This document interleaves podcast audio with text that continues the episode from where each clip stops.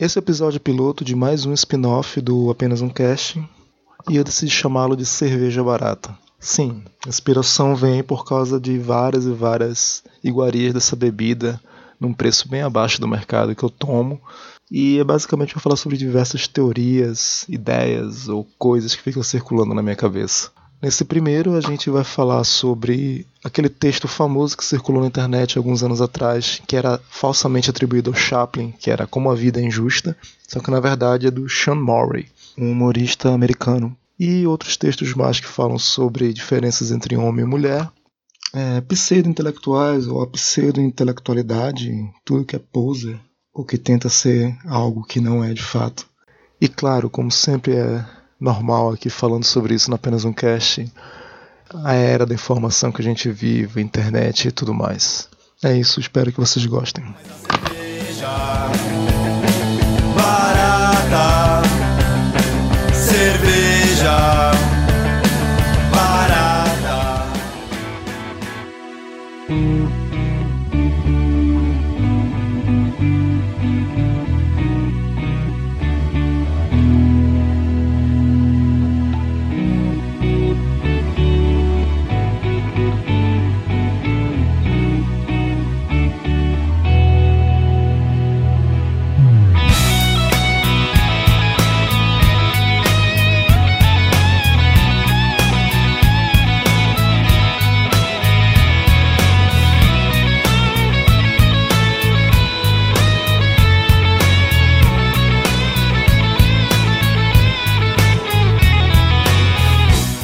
A coisa mais injusta sobre a vida é a maneira como ela termina. Eu acho que o verdadeiro ciclo da vida está todo de trás para frente. Nós deveríamos morrer primeiro, nos livrar logo disso. Daí viver no asilo, até ser chutado para fora de lá por estar muito novo. Ganhar um relógio de ouro e ir trabalhar. Então você trabalha 40 anos até ficar novo o bastante para poder aproveitar sua aposentadoria. Aí você curte tudo, bebe bastante álcool, faz festas e se prepara para a faculdade. Você vai pro colégio, tem várias namoradas, vira criança, não tem nenhuma responsabilidade, se torna um bebezinho de colo, volta pro útero da mãe, passa seus últimos nove meses de vida flutuando, e termina tudo com um ótimo orgasmo. Não seria perfeito. Então, se você parar para pensar, já é assim. A coisa mais injusta sobre a vida é a maneira como ela termina. Em alguns casos, é como ela começa. Eu acho que o verdadeiro ciclo da vida está todo de trás para frente. Algumas culturas consideram o ato de viver apenas como um ciclo que, quando terminado, nos torna perfeitos o bastante para ir de encontro com aquele ou aquilo que nos criou. A fonte, ou sei lá, o início, a criação de tudo que por sinal foi de onde saímos no início. Nós deveríamos morrer primeiro, nos livrar logo disso. Seguindo essa lógica, você deixa de existir como ser imaterial e ganha um corpo. Deixar de existir igual a morrer. Daí viver no asilo, até ser chutado para fora de lá por estar muito novo. Estar muito novo em um asilo significa que você não precisa mais de cuidados especiais e já pode se virar sozinho. Acontece a mesma coisa quando você cresce ganhar um relógio de ouro e ir trabalhar. Bom, nesse caso você ganha uma carteirinha azul. Ou não, depende. Bom, alguém ganha carro, tem gente que ganha dinheiro, tanto faz. Então você trabalha 40 anos até ficar novo o bastante para poder aproveitar sua aposentadoria. Idem ao real, a não ser o fato de você ter lembranças da juventude vivida e não da velhice. Aí você curte tudo, bebe bastante álcool, faz festas e se prepara para a faculdade. Quantos coroas tu conhece que fazem isso? Aliás, alguns começam a se cuidar a partir de uma maturidade profissional e física. E não é à toa que existe aquela frase: a vida começa aos 40. Só que em vez da faculdade, eles vão para festas e farras. Dependendo também de como tá a vida do cara, né? Mas muitos deles acabam aderindo para esse tipo de vida. Pensando bem e vendo o DVD da formatura da minha irmã, a faculdade não está de todo descartada. Você vai para o colégio, tem várias namoradas, vira criança, não tem nenhuma responsabilidade, se torna um bebezinho de colo, volta para o útero da mãe. Em vez de ir para o colégio aprender, entre aspas, as matérias chatas e desnecessárias, você gasta o dinheiro que juntou a vida toda e vai viajar, conhece o mundo e, claro, Se for solteiro, pode arrumar várias namoradas ou namorados. Se for casado, poderia ensinar outros filhos ou netos o que tu aprendeu. Com o tempo, a segunda infância chega e de fato você se torna dependente de tudo, igual um bebezinho de colo. E a volta ao útero da mãe é o estado entre a caduquice e as lembranças que passam. Estado surreal de quem não pertence mais nesse mundo. Passa seus últimos nove meses de vida flutuando e termina tudo com um ótimo orgasmo. Bom, flutuando é o estado de êxtase atingido antes da morte. Orgasmo é a morte, o fim dos sofrimentos carnais e o começo de uma nova existência. Não seria perfeito. Não é perfeito, imperfeito, é a vida, ora. Apesar de tudo.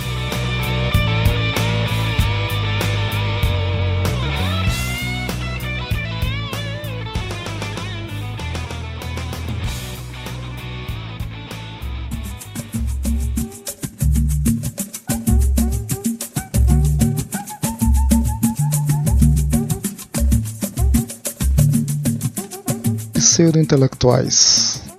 É praga comum e que cresce cada vez mais. Não que ela não seja única e exclusivamente normal aos egocêntricos em excesso, pois em diversos momentos qualquer um pode ser preso em seus instintos ególatras e narcisistas. Porém, a coisa desanda sempre que esses instintos começam a dominar o lado social da pessoa. Aí fode literalmente.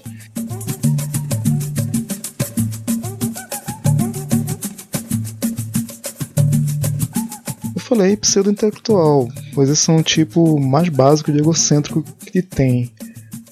Da simples maneira que se porta até quando entra na discussão com você. Aliás, humildade passa bem longe nessas horas. Eu até abriria mão da humildade em favor do bom senso, mas nem isso aparece. Sim, eu conheci alguns e notei alguns padrões de comportamento como Achar que o conhecimento e a cultura são separadores sociais naturais e dividir a sua visão de mundo em castas, colocando-se obviamente na superior, mesmo na absoluta falta de predicados supracitados. Ter enorme satisfação pessoal em demonstrar que conhece mais de um assunto X do que qualquer outra pessoa do recinto, mesmo que não conheça porra nenhuma. Por outro lado, simplesmente não citar nenhuma informação nova sobre o assunto X de nenhuma pessoa do recinto, tudo porque não vem das fontes glorificadas e duvidosas de onde ele tira sua própria informação. Curiosamente, quando troca de recinto, passa a utilizar o que foi comentado no recinto anterior como conhecimento seu, adquirido por vias divinas. Ter também um imenso desprezo por pessoas mais ignorantes do que ele mesmo. Mesmo que não sejam, e mesmo que um ano antes ele fosse tão ou mais ignorante. E, por fim, acreditar que seus gostos são genuínos porque ele não os adquiriu vendo televisão, e sim consumindo e vivenciando um universo alternativo, que é tão massificado quanto a televisão, só que não passa no horário novo da Globo. Em resumo, ser arrogante, autoimportante, glorificar seu modo de vida e desprezar o resto. E, acima de tudo, alterar sua personalidade de acordo com o ambiente em que está.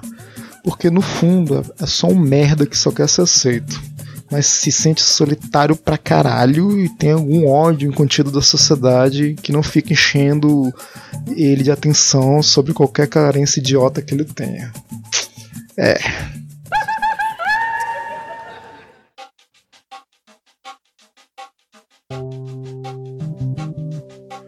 Eu não vejo nenhuma vantagem nas afirmações que algumas mulheres fazem a respeito dos homens. Desde a clássica eles são todos iguais, que acho que nem convém comentar, até aquela que eu julgo mais perigosa para elas. Abre aspas, homens são burros. Fecha aspas. Olha só, é, eu sei da enorme vantagem que as mulheres levam em cima da gente no quesito emocional. Também sei das inúmeras qualidades na hora de detectar detalhes e logicamente sei que quem comanda a escolha de um parceiro quase sempre são elas. Mas eu penso que é ruim para algumas delas pensarem que nós homens somos todos burros, pois isso faz elas nos subestimarem. E é aí que mora o perigo. É de sabedoria geral, menos de algumas mulheres, que tem muito homem por aí que faz questão de cultivar esse lado, apenas para ser subestimado e conseguir o que quer. Por burro, atenda-se não apenas à falta de inteligência em si, mas a excessiva síndrome do coitadinho, um jeito manhoso e birrento, ou exageradamente rude, que chega a ser caricato. Não é novidade que nós homens nunca vamos chegar a um nível de excelência no que diz respeito às sutilezas que as mulheres possuem. Porém, alguns de nós aprenderam com elas após anos e anos de observação e viram que arrogância não é a questão. A questão é que somos iguais sob aspectos diferentes. E isso nem a religião, política, ciência ou música conseguiram explicar direito.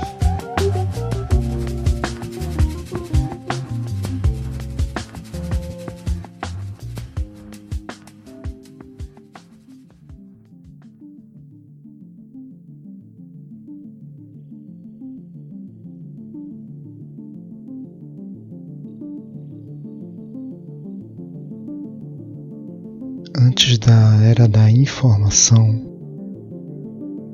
as pessoas ficavam felizes quando encontravam culturas diferentes. O ato de buscar pontos em comum era agradável. O mundo era pequeno, porém mais interessante. Depois da tal da era da informação, as pessoas ficaram cansadas do que era diferente, que no final das contas acabou se revelando igual a tentativa de buscar pontos em comum já não é mais prazerosa. E procurar aspectos incomuns no mundo clonado é tarefa cada vez mais ingrata.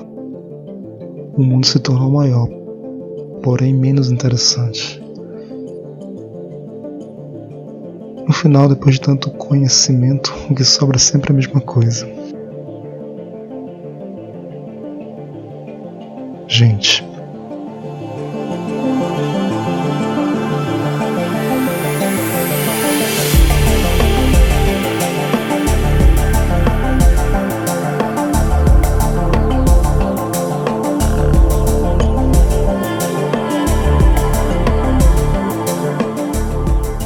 foi o Cerveja Barata.